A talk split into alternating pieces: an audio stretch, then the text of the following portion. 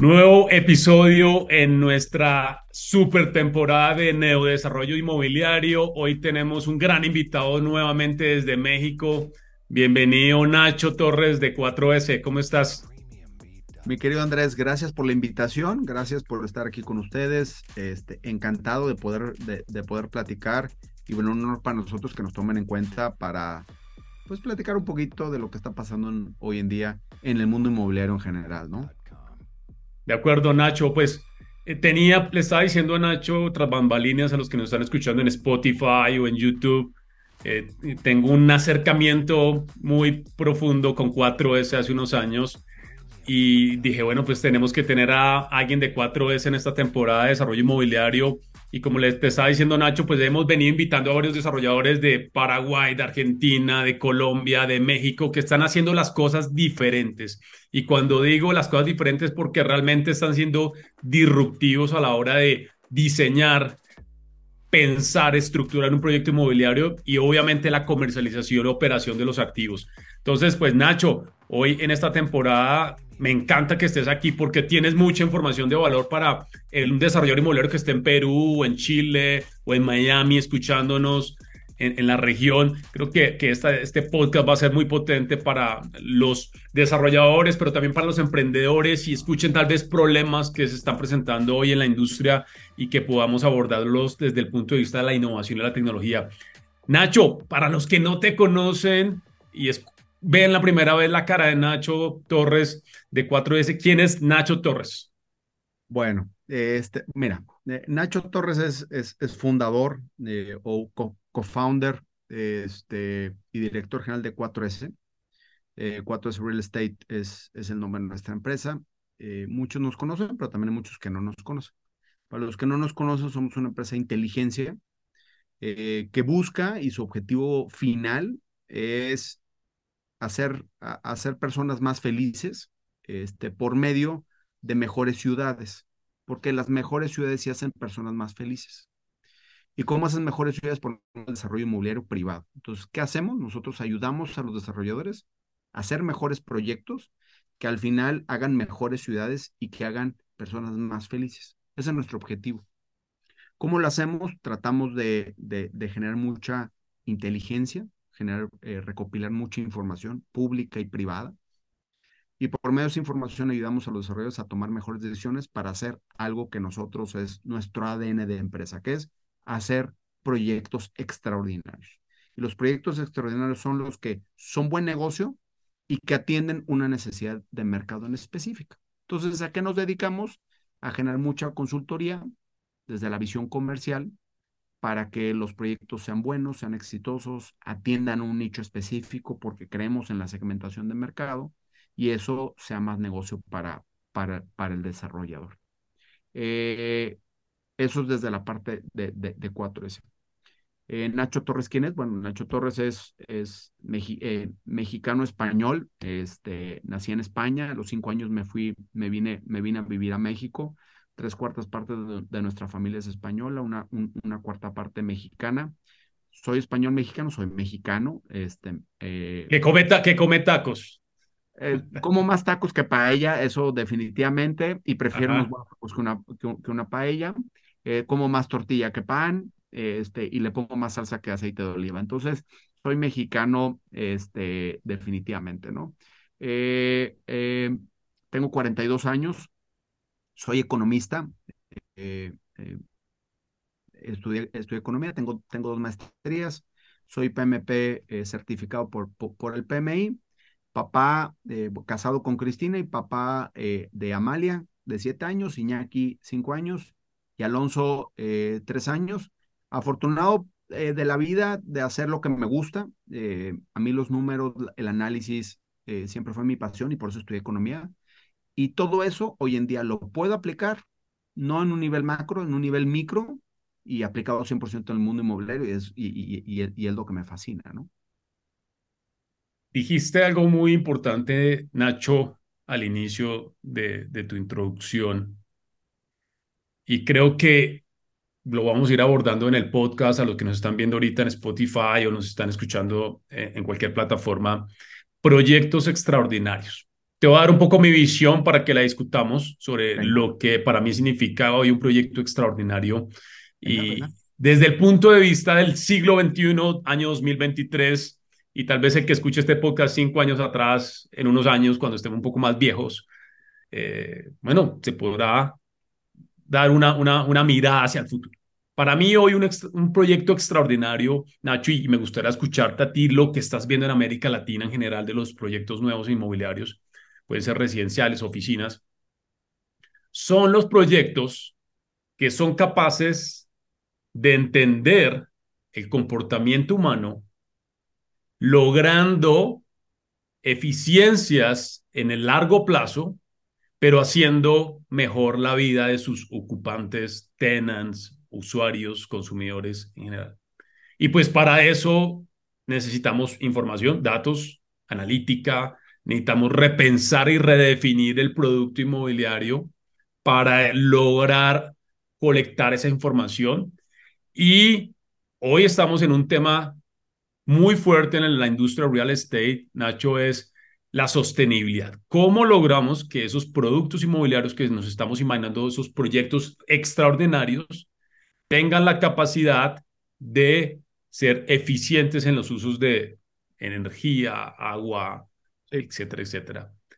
Ahora te pregunto, esa es mi visión de los proyectos extraordinarios del presente de la industria inmobiliaria. Nacho, ¿cómo te imaginas o cómo estás repensando, qué estás escuchando tú de estos proyectos hoy en América Latina? Mira, yo creo que coincidimos en, en, eh, en, en, que es un proyecto extraordinario. Yo te diría que, que eso yo lo veo como un segundo nivel, eh, Andrés. ¿Por qué? Porque hoy existen problemas más profundos en la industria inmobiliaria.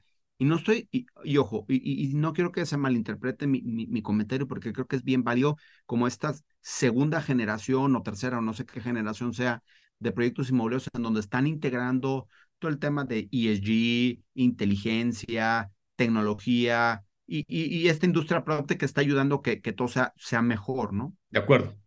Pero hay un tema mucho más profundo y básico en el desarrollo inmobiliario que de cierta forma nos está afectando y que creo que debemos de solucionar, que es el tema de la asequibilidad. En Estados Unidos hay un problema gravísimo de asequibilidad.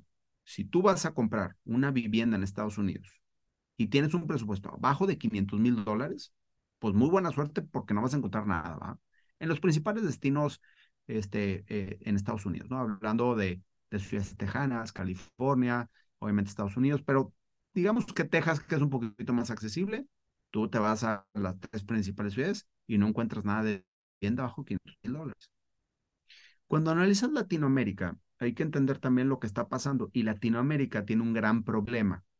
Latinoamérica tiene el, el problema que tiene unas pésimas ciudades diseñadas. Entonces tenemos ciudades extensas, de acuerdo. Muy extensas, que han crecido 10 veces su tamaño contra el doble de población que ha crecido en los últimos 20, 30 años. Entonces tenemos un problema urbano brutal. Entonces, ¿qué es lo que pasa hoy en día cuando ves y analizas las ciudades que nos llevan 200 o más años de, de, de planeación urbana, como son las ciudades europeas? Pues te das cuenta que nosotros lo hicimos al revés. Está cambiando un poquito. Pero ¿qué pasa? Tienes en las ciudades vivienda horizontal barata en las afueras, y tienes vivienda vertical en los centros de ciudad, pero demasiado caro.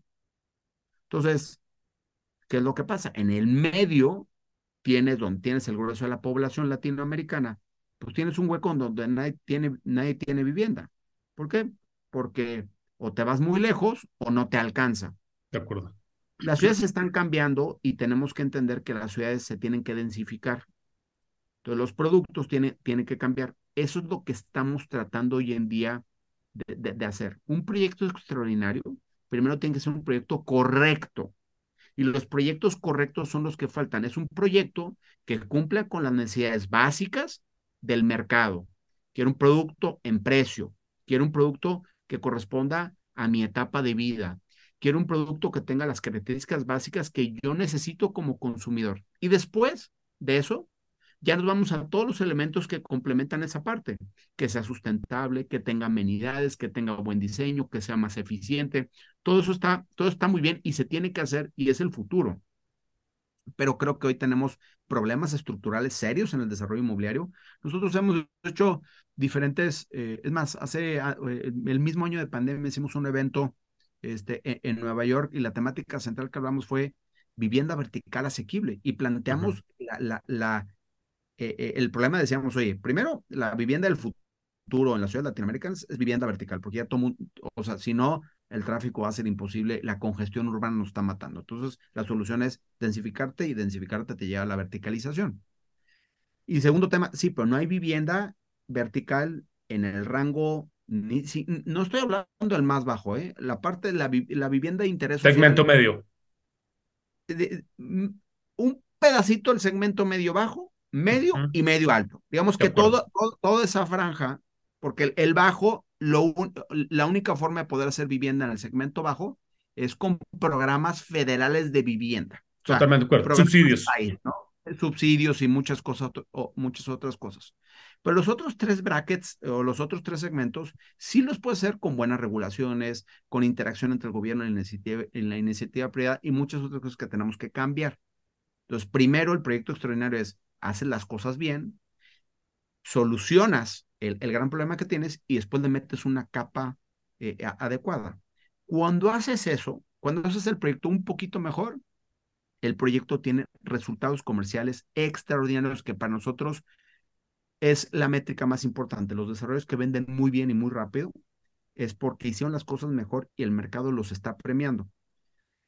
Desafortunadamente, nuestros países latinoamericanos son una montaña rusa de emociones políticas que van ligadas a esas emociones económicas. Entonces, en un, en, en, un periodo de tiempo tienes a un gobernante que es pro negocio y otro no, y así vas. Entonces, en el desarrollo inmobiliario tienes que aminorar el riesgo del proyecto. Y, la, y aminorando el riesgo del proyecto es que lo construyas lo más rápido posible. ¿Por qué? Porque entre más chico sea tu ciclo, pues más o menos tienes las mismas condiciones. Cuando tienes tres ciclos, seguramente las condiciones van cambiando. Entonces, la velocidad para nosotros es un indicador. Y nada más haciéndolo bien, ya tienes un, un, tema adelante. Y después vas integrando otros elementos que definitivamente se, tiene, se tienen que pensar, ¿no? Que antes eran más evidentes en el segmento premium. Oye, Nacho, ahorita que estaba yo en Las Vegas, estábamos en una conferencia del futuro del real estate y hay dos tendencias muy fuertes. La primera, el que tú nombras, que es un gran problema, hablemos en América Latina, en las principales ciudades de la región, que es cómo logramos que más ciudadanos accedan a la vivienda. Pero cada vez es más escasa la tierra. Sí. Es más escasa la tierra ciudades como Ciudad de México, Bogotá, Santiago, eh, no sé, Monterrey, me imagino que también hay escasez de tierra en las principales ciudades, en, en Lima, en Quito, y se abre otro abanico que es lo que está muy fuerte y es el de la tendencia de reutilizar lo que ya tenemos. Entonces, es un tema que me apasiona. Yo venía de hacer una startup de, de gestión de activos, Nacho, y para contarte a los que no, no sabían, armamos un portafolio de 20 millones de dólares en activos inmobiliarios y decíamos, encontramos una oportunidad de decir, oiga, ¿qué pasa si cogemos lo antiguo, hoteles antiguos, edificios antiguos, residenciales, que a diferencia del mercado norteamericano, con el mercado de multifamily, pues que hay millones de metros cuadrados de un multifamily en los Estados Unidos, pero a excepción de Latinoamérica, pues nuestras ciudades se construyeron de manera, como tú lo dices, Nacho, sin planeación, sin, sin una arquitectura, sin un diseño. Y hoy tenemos un gran número de edificios en las ciudades principales de Latinoamérica que tienen el potencial, tanto financieramente como de reconversión, para lograr empezar a suplir ese porcentaje de ciudadanos que estarían buscando un lugar para vivir. ¿Qué piensas de esta segunda tendencia, que es una macro tendencia a nivel mundial de reutilizar lo que ya tenemos? Mira, eh, eh, este año eh, en, en, marzo hicimos un evento eh, que se llama eh, Disruption Days. Y lo hicimos en conjunto con despacho, con el cuarto despacho de arquitectura más grande del mundo que se llama Perkins Will. Y la temática central fue reutilización adaptativa, adaptive reuse.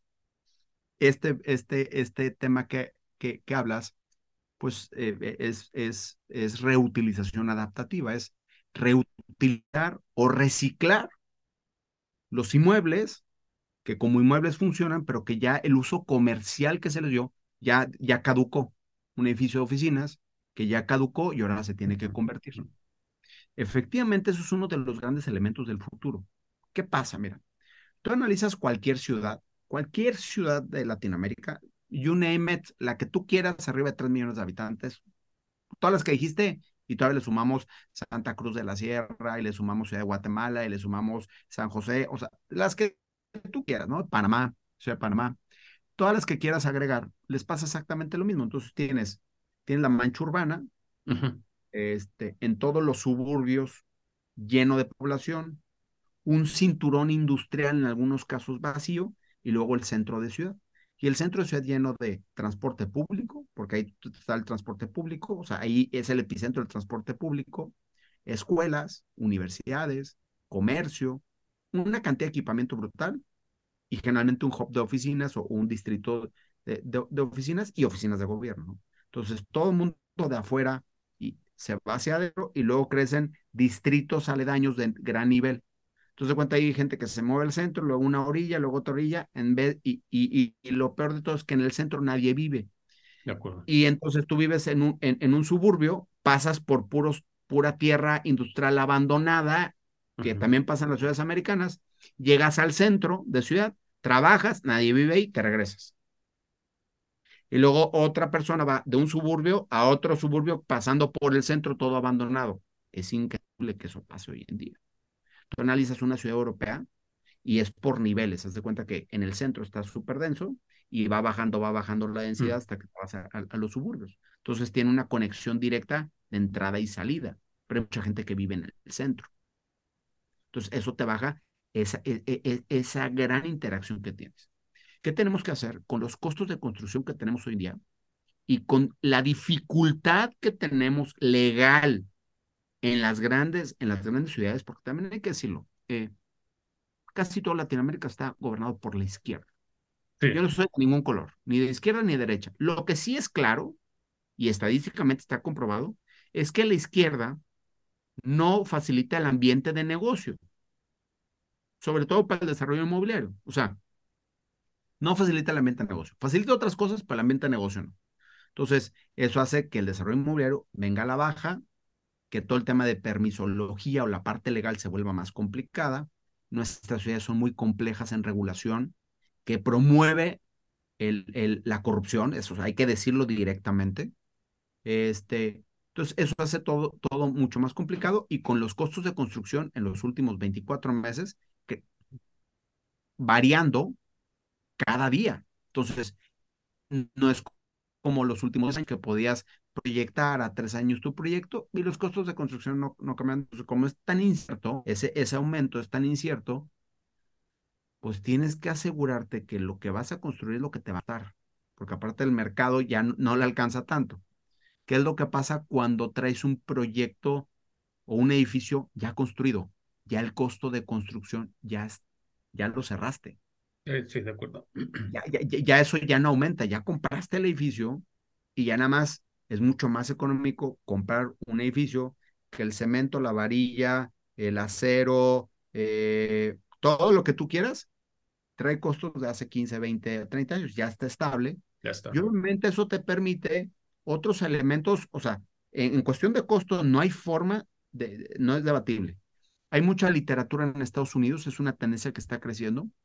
Eh, los, los, ahorros en construcción están calculados, hay expertos que te dicen que está entre el 17 y 18% de, versus construir desde cero, y otros que dicen que es el 35%. Yo, mi hipótesis va muy ligada a, al tipo de giro que quieras, que quieras este, construir. O sea, hay giros mucho más fáciles de convertir y otros giros eh, un poquito más, más complicados. Entonces, ese 18 o 17 contra el 35%, pues depende de, de, de, varios factores. Lo que sí está claro es que si hay ahorro, o sea, hay, hay un ahorro. Y aparte, hay una cantidad brutal de beneficios que puedes, que puedes, ¿cómo se llama?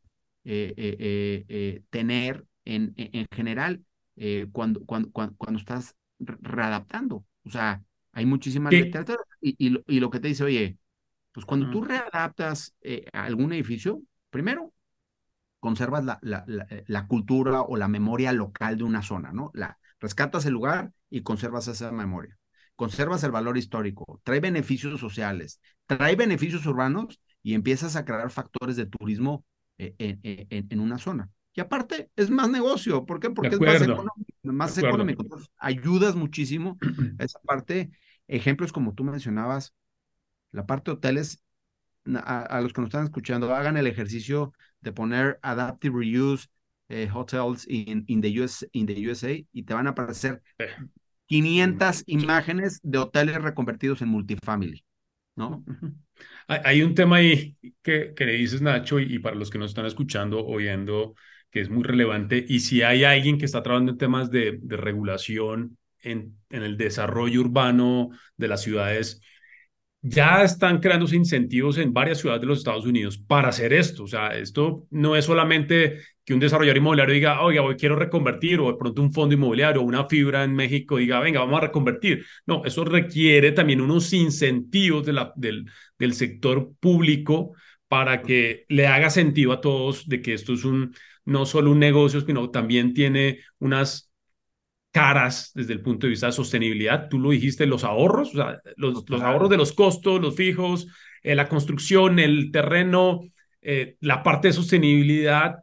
Lo, lo, lo, puse ahorita en un post de LinkedIn, Nacho, eh, el concreto es, es enemigo de la, de la sostenibilidad, todos, digamos, lo sabemos y, hay que decirlo, pero ya hay gente que está trabajando en cómo mejoramos los materiales de la construcción para que seamos más amigables con, con el tema de descarbonización. Pero creo que para cerrar este punto, Nacho, y, para mí, cualquier desarrollo inmobiliario hoy que no se esté preparando para ese segundo fragmento que tú hizo, esa segunda eh, layer o esa segunda eh, capa o fase del desarrollo inmobiliario. Ya hablaste, ya hablamos del problema crítico que tenemos en temas de vivienda principalmente, pero luego la segunda fase es de cómo que hacemos un proyecto extraordinario como producto, etcétera, etcétera.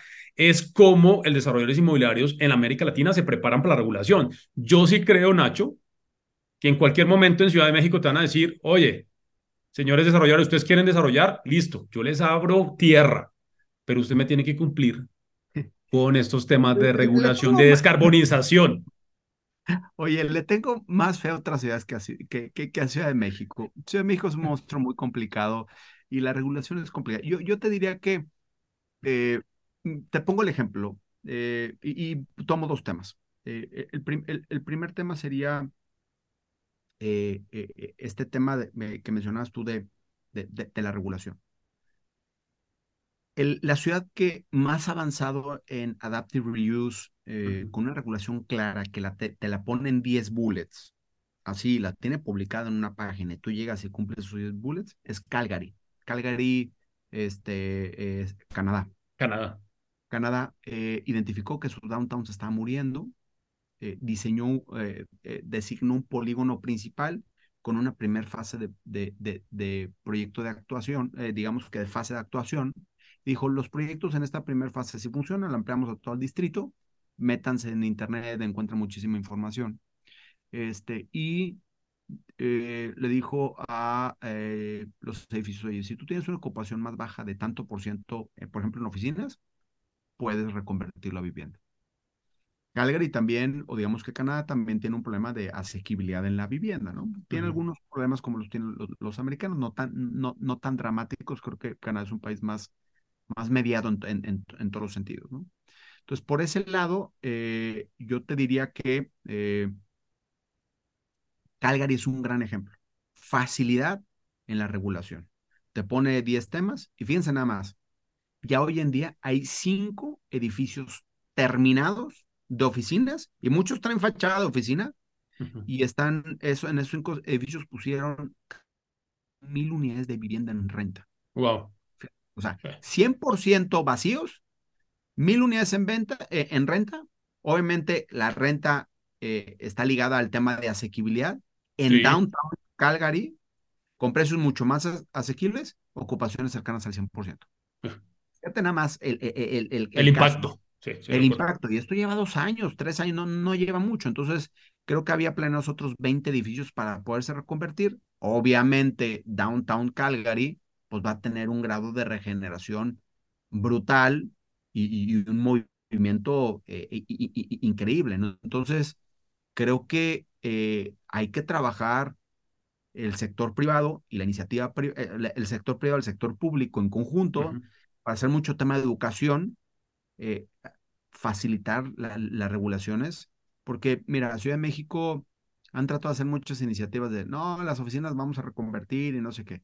Sí, nada más que si no tienes regulaciones para vivienda, pasas de tener un problema de oficinas a tener departamentos de, de, de segmento Premium Plus que ahorita en la Ciudad de México casi todo el inventario está en, ese segmento y no tienes segmento, o sea, producto en el segmento medio. Entonces el problema lo traspasas a otro, a, otro problema y no solucionas nada y convertes tu edificio. Entonces sí se necesita una, una regulación y un trabajo en conjunto para poder trabajar esa parte, ¿no? Yo creo que ese va a ser un reto, pero eh, como tú dices, Nacho, es que los reguladores, los que están en la parte de el, cómo se gestiona el suelo, abran la oportunidad. dale, dale, dale. Sí, hay otro tema. Y, y, el segundo tema, y hablando del tema del suelo, decías, oye, el tema del costo de la tierra. Fíjate, nosotros tenemos, en muchas de las presentaciones que traemos, este, tenemos dos presentaciones que más o menos hablan de este tema, se llama La ciudad de los 15 minutos, eh, eh, eh, digamos, inspirado en el colombiano Moreno, el urbanista que, que, está allá, en, allá en, Francia, y, y, tomamos su modelo como inspiración, pues lo ponemos como referencia, nada más que nosotros integramos algunos otros elementos que explican cómo si es posible, porque dice la ciudad cercana, ¿sí? ¿cercana a qué? Y, y, todo, ahí está el tema de vivienda y el tema de adaptive reuse. En las dos presentaciones hay un factor que todo el mundo me debate y dice, es que la tierra cada vez es más cara. Sí, la tierra cada vez es más cara cuando la tierra tiene las mismas capacidades de desarrollo en el centro de la ciudad que a 25 kilómetros. Ahí sí la tierra es cara. Entonces, el, el único diferencial es el precio, porque los dos pueden ser lo mismo. Pero es impensable, o sea, es una locura, una locura pensar que en las ciudades latinoamericanas, la tierra céntrica, cercana, en los downtowns, o, donde tú quieras, que tienes inversión en calles, semáforos, eh, banquetas, eh, eh, servicios públicos, seguridad. Infraestructura. En algunos casos, metro, escuelas, universidades, hospitales. Tienes un grado de inversión pública gigantesca.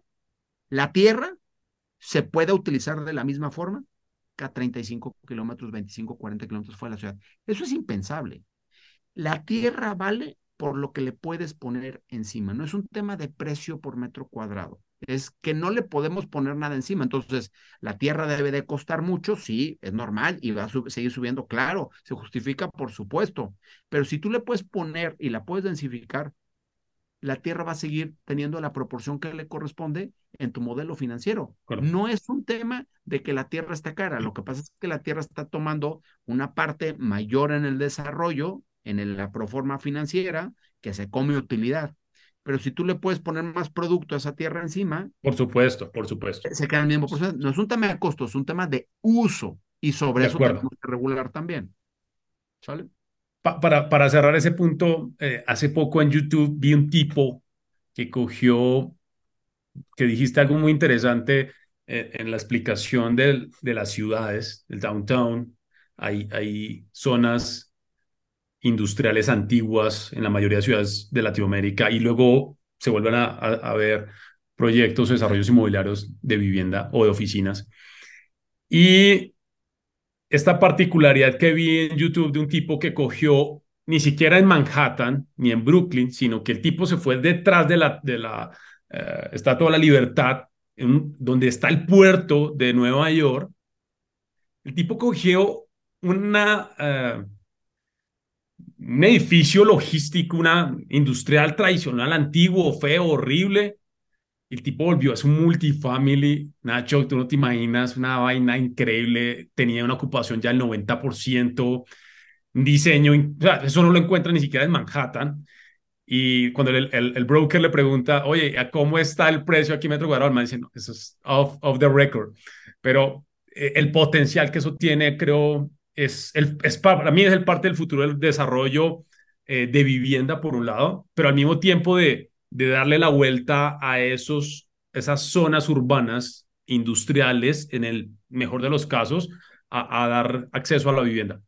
Sí, de hecho, nosotros lo que, cuando dicen, ah, es el costo de la tierra y la regeneración urbana, nosotros, eh, eh, todas las ciudades, todas las ciudades tienen las zonas que le llamamos A, B, C, D, E.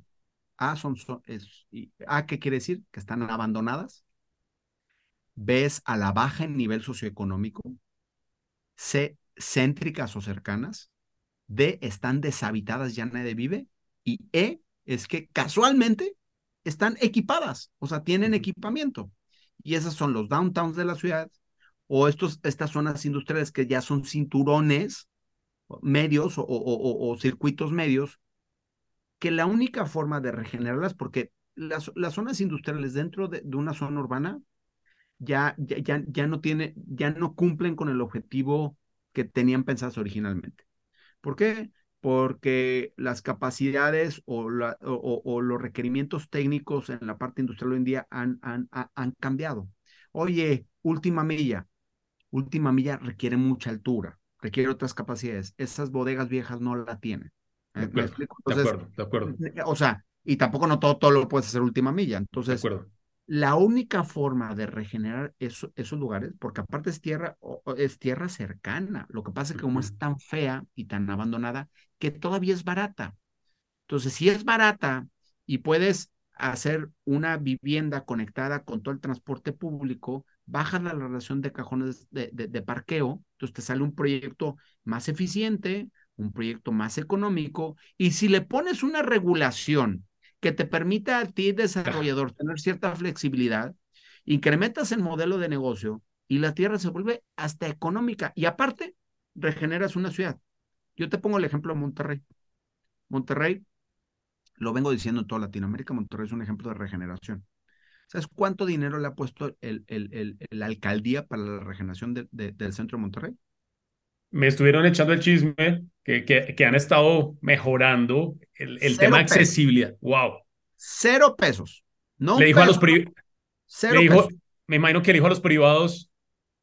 Venga. Lo, lo, que pasa, este, ahorita estamos en un trance en, esa parte porque el nuevo alcalde como que quiere tener ese PRD, pero tuvimos 10 años eh, hermosísimos en donde la alcaldesa en aquel entonces dijo, todos los eh, ah, pasa el metro y, y, el BRT, el, el, sí, el, BRT, todos yo creo que entendemos. el, autobús que parece metro, ¿sale? Este, pasa el BRT y varias líneas del metro. Entonces, hay, hay la Agencia Internacional de Transporte que está como ligada a UNO Habitat, eh, hizo como un programa que se llama TOD o DOT, que es, es, es Desarrollo Orientado al Transporte. ¿Qué quiere decir eso? Es aquellos distritos que estén a mil metros caminando de una estación de, de, este transporte público o 500 metros en línea recta de la infraestructura, les dicen que sean intensivos y muy densos para que la gente alrededor de esos distritos acceda a la transporte. Y, y, lo, y, lo, utilice. Entonces, ¿qué pasó? Monterrey dijo, vamos a densificar el centro, vamos a densificar. Entonces, todos estos distritos son libres. Entonces, prácticamente toda la ciudad en la parte central y en el centro, en el downtown, pasaba el metro y pues casi todos los terrenos se de repente de poder hacer 25 viviendas, ahora puede ser 200. Mm. Entonces, ¿qué pasó? El desarrollador volteó a ver ese segmento, puede hacer 200 viviendas, es más negocio, tiene un mercado completamente desatendido y aparte estás haciendo vivienda asequible. Entonces, y aparte de eso, surgieron tantos proyectos que hoy en día el centro está activo de nuevo con ser inversión del gobierno. No han arreglado una banqueta, ¿eh? Ni una banqueta ni un semáforo han arreglado, ni han pintado una, no han pintado nada. Pero por medio de, de, la iniciativa privada, los desarrolladores empezaron a hacer proyectos. Te puedo decir que hay proyectos feos, bonitos, muy bonitos, hay de todo. Pero en general, haciendo las cosas muy bien. Hay gente que se queja, no, es que ese proyecto está muy feo y no me gusta. Pues sí, prefieres eso o una casa abandonada o, o, un basurero, porque era lo que estaba pasando ahorita.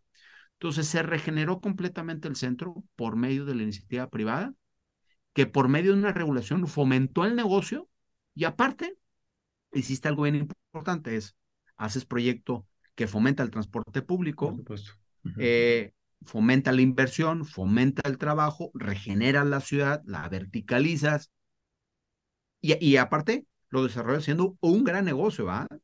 Por supuesto. sí creo que existe una falta de educación en la parte de planeación urbana brutal, que aparte puede tener muchos beneficios. O sea, el gobierno debe de entender que por medio del, del desarrollo inmobiliario y la iniciativa privada podemos hacer mejores ciudades. O sea, yo lo que digo es, París no lo construyó el gobierno de París. París hizo buenas regulaciones y los microdesarrolladores de hace no sé cuántos años construyeron París bajo las regulaciones que tenían y hoy París es París. ¿Me explico? ¿No? Nacho, para ir avanzando en nuestros temas y, como te conté al inicio de esta previa, estamos hablando de neodesarrollo inmobiliario. Son estos nuevos desarrolladores inmobiliarios que están usando tecnología e innovación en todas las áreas de negocio. Me gustaría que lo que ustedes están haciendo en 4S, que tienes mucha información, me gustaría que nos contaras tres elementos que tú estás viendo hoy en América Latina de, de, estos empresarios que ya se empiezan a imaginar diferente el negocio desde muchos aspectos. ¿Cuáles serían esos tres elementos que tú hoy estás viendo en el desarrollo inmobiliario, que es donde se está innovando en, en el desarrollo de, de productos? Mira, yo lo primero que te diría es, llevamos 17 años en el mercado eh, tratando de educar al, mundo inmobiliario de lo, que, de lo que nosotros creemos y de lo que confiamos, ¿no? Y ese creo que es el primer tema y creo que desde la pandemia hubo un cambio bien importante en, eh, eh, en general en esa parte que es entender a quién le vas a vender. el desarrollo inmobiliario generalmente estaba liderado por gente de más edad, que creían que la experiencia era lo que valía en el desarrollo inmobiliario. Nada más que hoy en día los mercados son tan cambiantes que la experiencia te sirve para entender las buenas prácticas, pero no necesariamente te sirve para entender el mercado, porque el mercado cambia. Entonces, lo que tienes que hacer es analizar a profundidad tu mercado y entender que el mercado cambia, entender que las condiciones son diferentes, entender que el mundo y que la demografía ahora está tan pulverizada que no les puedes vender a todos, les tienes que vender a algunos, define cuál. Entonces, creo que ese es el primer tema, es ya hoy en día hay una conciencia de que no me puedo hacer un proyecto si no está bien analizado bien segmentado, que tenga valores, que, que realmente genere una propuesta diferente. Es el, el, primer tema que, que yo veo. Segundo tema que me da también mucho gusto es, después de la pandemia y después de, eh, eh, eh, digamos que todo este tema de aumento de costos y todos estos, estos elementos, por primera vez en Latinoamérica nos estamos dando tiempo y el valor de la planeación. Yo me preocupo a veces cuando llega un cliente conmigo y en un par de países es muy común, en donde estamos hoy, 21 de septiembre, y te dicen que el 21 de noviembre quieren salir a la venta. Y acaban de comprar el terreno hace, dos hace una semana. Dios mío, dos meses se tardan los renders en salir. De acuerdo. en, en, dos meses no tienes diseño. Planimetrías, sí. Ajá.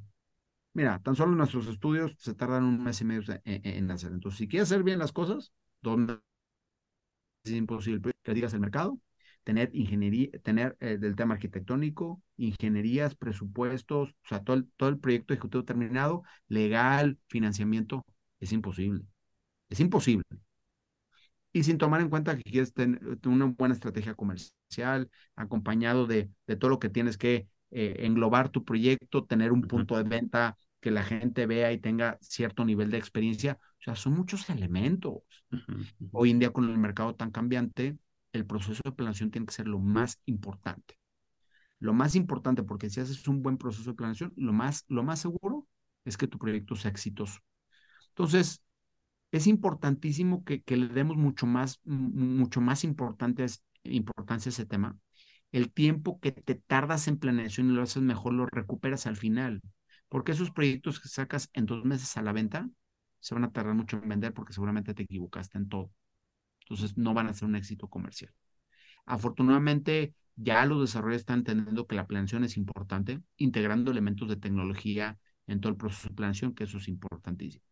Y el tercer cambio que veo hoy en día, eh, y digamos que es un poquito más como una escasez y una necesidad, es el tema de financiamiento. Mm. Creo que hoy en día eh, habíamos estado acostumbrados a todos los países a, un costo del financiamiento, porque al final eh, el mundo inmobiliario está conectado al sistema financiero. Por eso eh, cuando hay una crisis financiera, el primer segmento o el primer sector que se para es, es, el inmobiliario, porque nosotros, de acuerdo. O sea, nuestra sangre eh, eh, en el cuerpo inmobiliario es, es, es, el sistema financiero. Entonces te conectas, te conectabas muy fácilmente al sistema financiero con un costo institucional, o sea, deuda institucional muy económico, ¿sí? porque tenemos tasas bajas, este, plazos, accesibilidad, o sea, la verdad es que llegabas con el banco y te decías, sí, rápido y te presto. En, todos los países, hoy en día eso está completamente... Ha cambiado. Ha cambiado, ¿no? Entonces, hoy en día el acceso al crédito es, es, es más selectivo. No quiere decir que no haya crédito, pero es más selectivo. Y lo bueno de esto es que en todas las crisis crecen oportunidades y hoy en día, digamos que el financiamiento está un poquito más democratizado con otras fuentes y otro tipo de instituciones que, que puedan hacer esto mucho más dinámico y mucho más versátil, ¿no? En varios países, ejemplo, el crowdfunding está creciendo de una forma importante porque sí es más caro, pero es más rápido.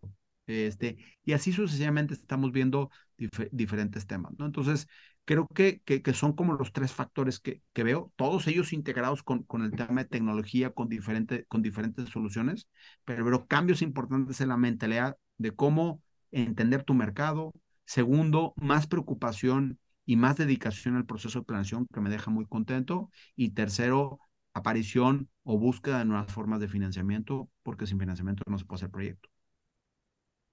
Nacho, hablemos un poco, tocas un tema relevante que también para mí es, digamos, es elemental en cualquier desarrollo de negocio, en cualquier área de negocio inmobiliario, es el mercado. Eh, eh, digamos, en los últimos podcasts que hemos conversado con los desarrolladores inmobiliarios, eh, han, desde mi punto de vista, lo que está pasando en la experiencia de la industria es que se están empezando a desarrollar distinto tipo de cambios de comportamiento para llegar a ese mercado y a esos usuarios, a esos consumidores, ya sea de oficinas, eh, de sector industrial o el hotelero o el de vivienda, y es el de la creación de comunidades. Tuvimos a Lucas Gómez, que seguramente lo conoces aquí en Medellín, en Colombia, eh, estuvimos también con Lucas Salín de Argentina.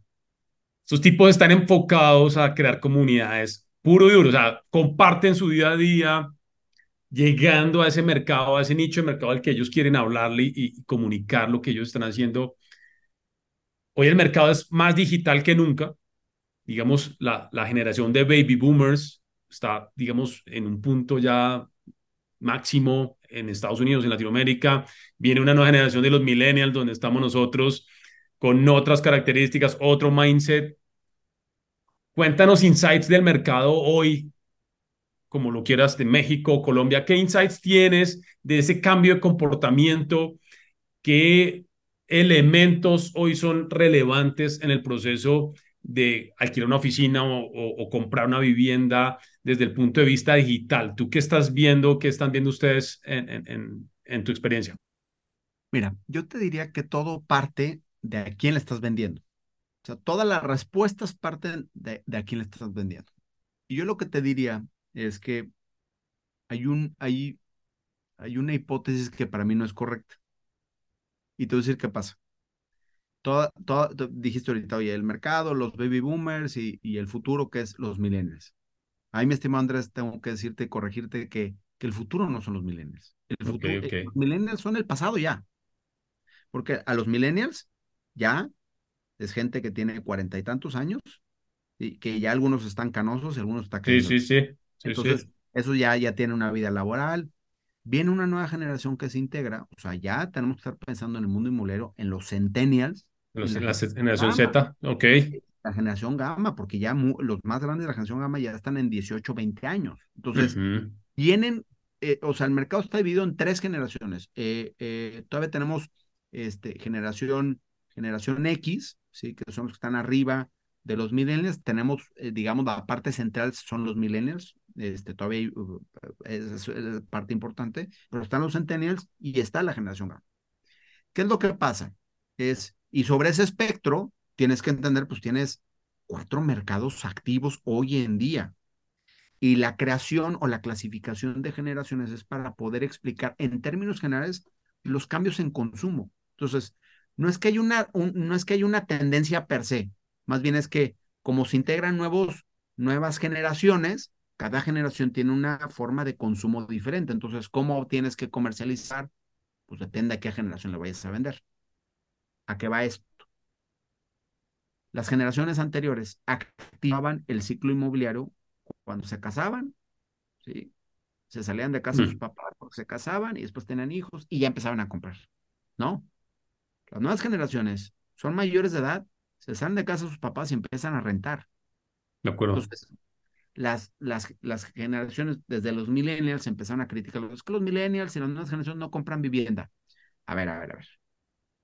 Cuando un millennial tiene 18 años, pues va empezando a trabajar. Tiene un año, o, tiene 19 años, tiene un año trabajando. ¿Quién al año de trabajo tiene un sueldo para comprarse una casa? Nadie. Nadie. Lo que pasa es que las generaciones anteriores decían, no, es que se no compra. Pues está muy chavo, está muy joven. Y nos criticaban, yo soy millennial de los primeros que llegó a la fiesta. O sea, también abrían, abrían la puerta, soy de los primeros. Por poquito, eh, soy de los primeros que entro. Entonces, por soy 81, entonces eh, eh, los, los millennials, dependiendo la fuente, es 80-81, pero creo que es 81.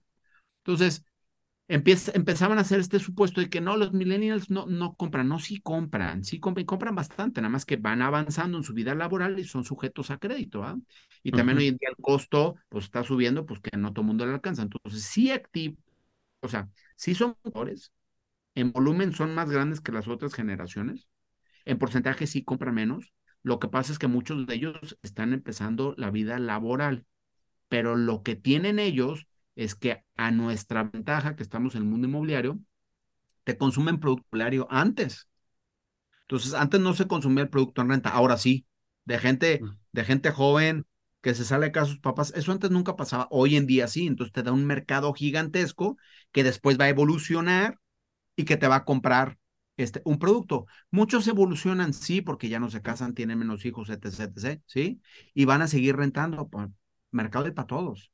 O después se casan, tienen hijos y se van a, a, una vivienda vertical, a una casa, porque antes todos iban a casas, hoy cambia el mercado. Entonces, lo que está pasando es que el mercado es tan diverso que tienes tantas oportunidades que es, que, que, es bellísimo esto. De acuerdo, de acuerdo. Todos se querían casar y tenían tres o cuatro hijos, todos sin excepción. Entonces el producto todo era igual. Hoy en día tienes un árbol de decisiones tan grande, con tantas, con, con tantas generaciones, que tu espectro de oportunidad es tan grande como tú lo quieras analizar.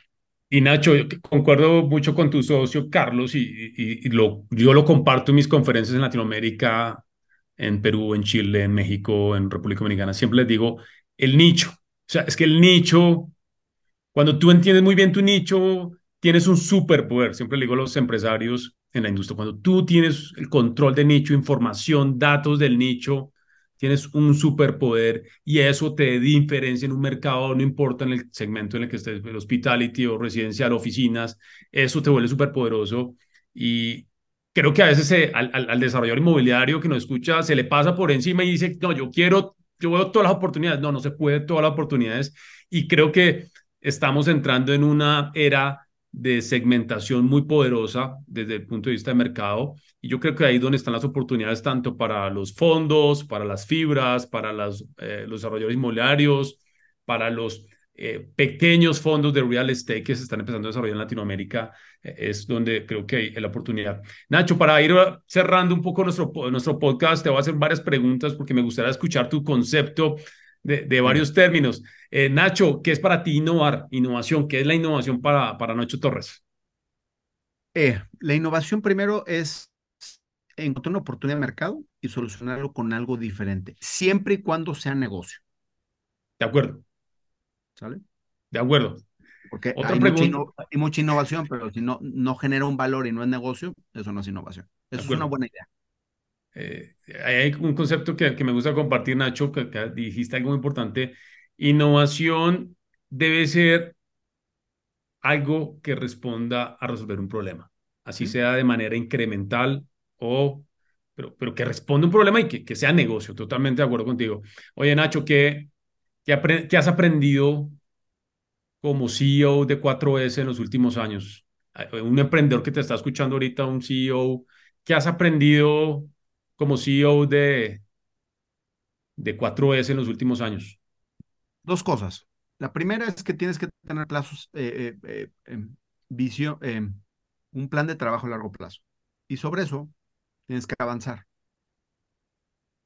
Yo definí cinco cosas bien, bien importantes para, para 4S desde que fui director general y prácticamente las hemos mantenido. El camino puede cambiar o puede ser el camino más largo, pero sobre eso vamos. Entonces siempre define qué es lo que quieres para tu empresa. Eso, es lo más importante. Y ese plan de trabajo es armar tu equipo, ver metas, presupuestos, todo para ir hacia allá. Es qué quieres de tu empresa. define tu camino a largo plazo. Y segundo tema es que lo más importante no eres tú, lo más importante es tu equipo. Este no es un mundo de superhéroes, ¿sí? Porque un superhéroe puede tener mucha fuerza, pero si llega el ejército completo, se lo come. Entonces, aquí no somos superhéroes, aquí somos un ejército de gente que suma valor y que al final este, hace que hoy en día sigamos siendo una empresa relevante para nuestros clientes. Nacho, ¿qué es ser un buen líder? Ay Dios, ¿qué es un buen líder? Para mí es, eh, ser un buen líder es escuchar a tu gente. ¿sí? Escuchar a tu gente este, y trabajar con ella. Eh, creo que eso es de las cosas que, que, más me importan. Es lo que más disfruto en mi trabajo. Trabajar y convivir, eh, trabajar y convivir con tu gente. Y siempre predicar con el ejemplo. Si tú quieres algo, el primero que lo tiene que hacer es el director. Si tú quieres cambiar algo, el primero que tiene que cambiar es el director. Entonces, es predicar con el ejemplo y escuchar a tu gente todos los días y, trabajar con ella. Dijiste algo importante que se conecta con esta pregunta, Nacho, eh, que es un tema para mí que me apasiona y, yo que vengo del mundo tecnológico en los últimos nueve años en la industria, la cultura. ¿Qué necesita hoy si un desarrollo inmobiliario te está escuchando, un emprendedor te está escuchando, que ha hecho 4S, ¿qué cultura necesita hoy una empresa para tener éxito en los próximos años? Es una, una, buena pregunta y creo que la cultura va también dependiendo de lo que quieras hacer. explico? O sea, eh, el ADN de 4S o la cultura que tenemos como empresa, que son varios valores, o sea, varios elementos que, integramos, van también eh, dependiendo hacia dónde queremos llegar, ¿no? Entonces, para nosotros la cultura de innovación, siempre proponerle algo nuevo al cliente, la cultura de atención, la cultura de siempre compartir información, publicar cosas para educar al mundo inmobiliario, pues hace que la gente tenga un objetivo y, que de cierta forma eh, vayas, vayas impregnando lo que quieres. La clave para que eso pase, para mí, es que se lo expliques a la gente. Eh, nosotros tenemos eh, una, una convención anual todos los años, en donde nos juntamos todos los socios regionales, todos los directores, segundo, tercer nivel, hacen muchísimas este, eh, comités y muchas cosas durante una semana completa. Eh, eh, y me tocó un día a mí dar una plática de cómo veo la empresa, de qué logramos y qué esperamos. Esa, esa plática para mí es yo comunicarle al equipo lo que queremos y lo que vamos a hacer y estárselo repitiendo todos los días para que la gente entienda hacia dónde queremos llegar y eso al final transpira una cultura entre todos que es mucho más fácil de hacer. Pero tú puedes estar diciendo, eh, quiero esto, quiero esto, pero si no, si, si no transpiras en un objetivo y todos estás trabajando sobre eso, va a ser, va, va, va, va, a va a ser complicado. Nacho, ¿qué significa para ti hoy en el siglo XXI la tecnología en la industria inmobiliaria? ¿Qué significa eso para ti con los cambios que hemos empezado a ver los últimos 3, 4, 5 años en Latinoamérica con la industria PropTech? ¿Qué significa ese lo que es la industria tecnológica. ¿Qué significa para Nacho eh, y, cómo lo permeas en la industria inmobiliaria? Mira, nosotros, eh, yo lo que te diría es que nosotros hoy en día que estamos trabajando mucho con el tema de tecnología, una cosa tenemos clara, ¿sí? es que la tecnología es una herramienta. Es una herramienta valiosa, este, que te genera muchísimas eficiencias y muchísimas oportunidades. Lo que haces, lo vamos a seguir haciendo. Mucha gente dice, no, es que con la inteligencia artificial, eh, la data, y aclarando, nosotros no vendemos data. ¿sí? De hecho, el día de mañana nosotros vamos a regalar nuestra data también. Nosotros lo que vendemos es inteligencia, consultoría. Y eso creo que va a seguir siendo válido desde, desde mi punto de vista, obviamente. Entonces, lo que está pasando es que si lo que hacemos en 4S, todos los servicios que damos, hoy en día estamos trabajando, nuestros principales proyectos de tecnología están basados en crear herramientas para hacer lo que hacemos de una forma mejor. Entonces, la herramienta es un conducto, es una herramienta para hacer lo que haces todos los días de una forma mejor, más eficiente, más rápido y puedas pasar más tiempo con tu familia disfrutando ahorita de vacaciones porque esas eficiencias debe de debe transferirse en, pues, en cosas mejores para el ser humano, ¿no? De acuerdo, de acuerdo, de acuerdo. Las dos últimas preguntas, Nacho. La, la última es, ¿qué es lo que te emociona en los próximos años? ¿Qué es lo que me emociona en, en, en los próximos años? en la industria. Creo que eh, me emociona ver eh, cómo, eh, bueno, no sé si me emociona, pero me, inspira más bien, yo lo que te diré es que me, me, inspira ver, sobre todo en la región de Latinoamérica, que hay un cambio importante en lo que hemos hecho los últimos 40, 50 años, que la verdad lo hemos hecho bastante mal. Eh, me inspira ver que hoy en día la gente está dando cuenta que el camino que llevábamos, gracias a después de una pandemia, es, debe de estar cambiando. Y estoy muy emocionado porque vamos a empezar a ver cómo nuestras ciudades latinoamericanas van a empezar a cambiar y sí van a mejorar la vida de las personas. Cualquier proyecto político en el mundo, lo primero que debe de pensar es en un cambio de ciudad. Si tú cambias la ciudad, todo lo demás se arregla. Entonces no necesitas hacer más cosas más que cambiar tu ciudad. Y hoy con las nuevas tendencias que vemos, sí veo que el futuro de Latinoamérica específicamente va a cambiar y va a ser mejor para todas las ciudades y eso va a permear un beneficio social, económico, eh, sostenible para toda la población. Bien, prepárate para la última porque te tienes que ajustar los cinturones, eh, Nacho, y hoy estamos con Nacho Torres, el CEO de 4S en México. Eh, Nacho, ¿cómo quieres ser recordado?